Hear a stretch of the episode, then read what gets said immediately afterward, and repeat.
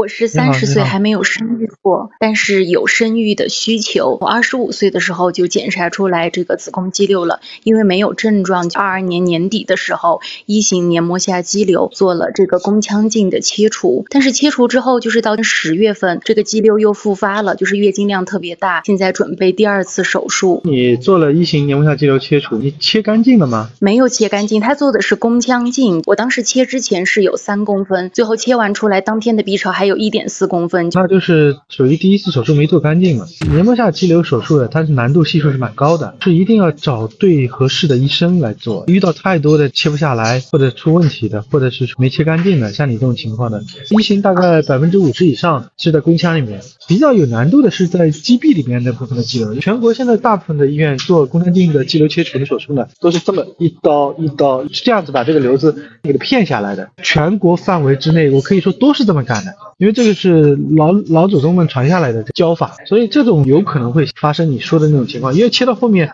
有的时候医生就看不见那个层次在哪里了，这个是技术上的一些缺陷啊。我们现在不是这么干的。如果是你来您这儿做，也是做宫腔镜吗？肯定是首选宫腔镜啊。咱们两个概念啊，第一个就是，如果是这个瘤子连在一起的，是可以切干净；但是如果它孤零零的，单独是一个肌壁间肌瘤，那我们就不动不动它了。如果你是多发肌瘤，又有肌壁间又有黏膜下的，黏膜。下的一定要拿拿拿干净的。